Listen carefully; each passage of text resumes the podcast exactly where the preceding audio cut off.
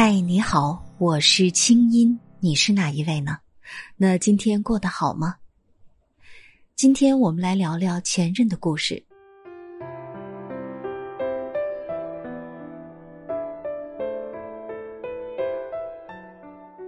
小文和男朋友恋爱谈了六年，从大学到毕业，一次吵架分手之后，小文在家长的安排下去相亲，原本只是赌气。但是没想到，真的就分了。随后，双方很快都组建了自己的小家庭。婚后偶有联系，前男友给她带点儿家乡特产什么的，见面地点也就是公司门口，倒也没有任何越界的举动。但是，就是这些小小的联系，让小文觉得，嗯，他还惦记着我呢。这一点点的小骄傲。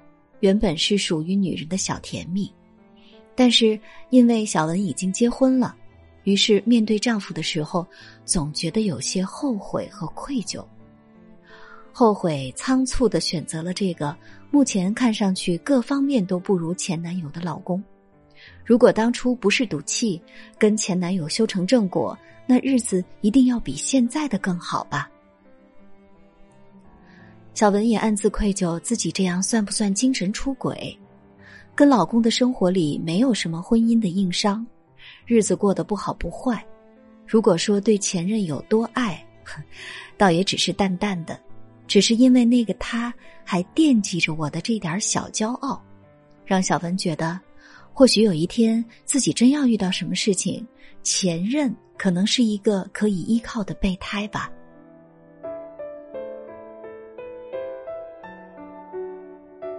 前男友能当备胎吗？电视剧看多了倒是可以，现实中啊，男人看前女友甚至前妻是什么心态呢？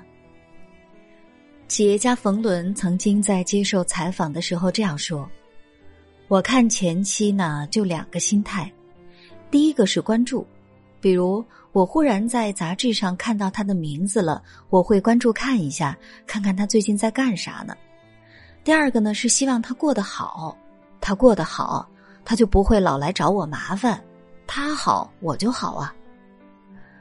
我觉得冯仑这话呀说的挺真实坦诚的。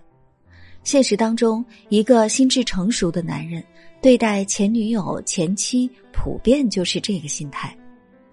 所以小文呐，你的前男友如果是一个善良成熟的男人，对你也差不多应该是这个心态。所以那天在我的视频号“我是清音”做情感连麦的时候，我是这么告诉小文的：“我说，小文呐，你的前男友如果是一个善良成熟的男人，对你应该差不多也是这个心态。想要把前任当备胎，我劝你还是趁早死了这条心。任何人都不想成为别人的备胎，这是人性。当你需要人照顾，需要找人倾诉。”需要帮你出钱出力了，我估计前任恐怕还不如某某众筹靠谱呢。与其盯着宝马车的备胎打主意，不如想想怎么坐稳在现在的自行车后座上，然后想办法让自行车变成电动车，变成小汽车，最后也变成宝马车。与其惦记着拴住前任当备胎，不如好好把现在的婚姻经营好。让自己的小轮胎在康庄大道上飞奔，千万别高估了自己的魅力。容貌随着岁月衰减，而且备胎要对你好，他也有更高额的成本。他有老婆，有家庭，有孩子，有财产，那都不是爱情这两个字能够就把秤给压住的。和前任聊天浪费的那些时间和精力，还不如拿来多和老公聊聊，多陪陪他，产生的价值会更大一点。过好每一天，每一天的幸福加起来才是真正的幸福。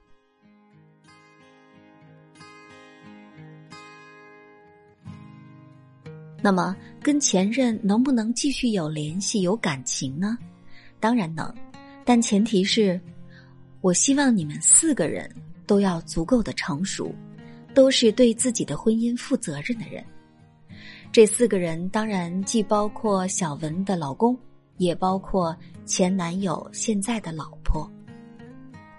我生活当中也有这样的前任好友，双方分手各自成家之后，还能带着现任跟前任一家子聚会，这取决于三个条件：第一，这四个人的人格成熟度足够高，边界感和责任感都足够成熟；第二，这两个前任根本就没有想再有任何感情上的发展；第三，两个家庭分别都很幸福。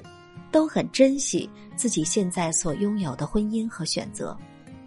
那天在跟我做情感连麦的时候，我是这样建议小文的：我说，如果你也想拥有这样的前任做人脉，可以去试探一下他的人品和心胸。比如哪天前任又来联系你找你了，你就可以这么对他说：“你说，你看你老是帮我，我觉得特感激。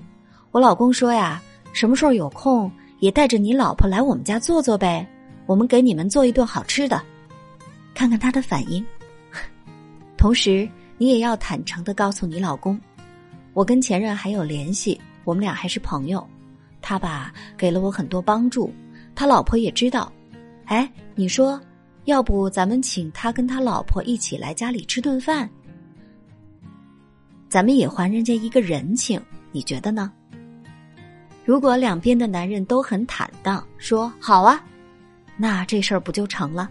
你跟前任还能大大方方的继续联系，做分手后的朋友。但是如果任何一方觉得尴尬，那就说明啊，你们还没有成熟到这个程度。人可不能心怀鬼胎的过日子。当你在婚姻中吃不饱的时候，应该努力为自己的婚姻添一碗饭，加一把柴。而不是说现在吃不饱了就嫌弃就算了，想着反正我还有一个万年罐头备着，这个罐头可是个高级罐头，我囤了好多年，可是个传家宝呢。你觉得你这罐头被你珍藏起来了，那是因为时间给了它各种各样美好的滤镜，但其实啊，它早就过期了。过期的罐头吃了，能不坏肚子吗？你说呢？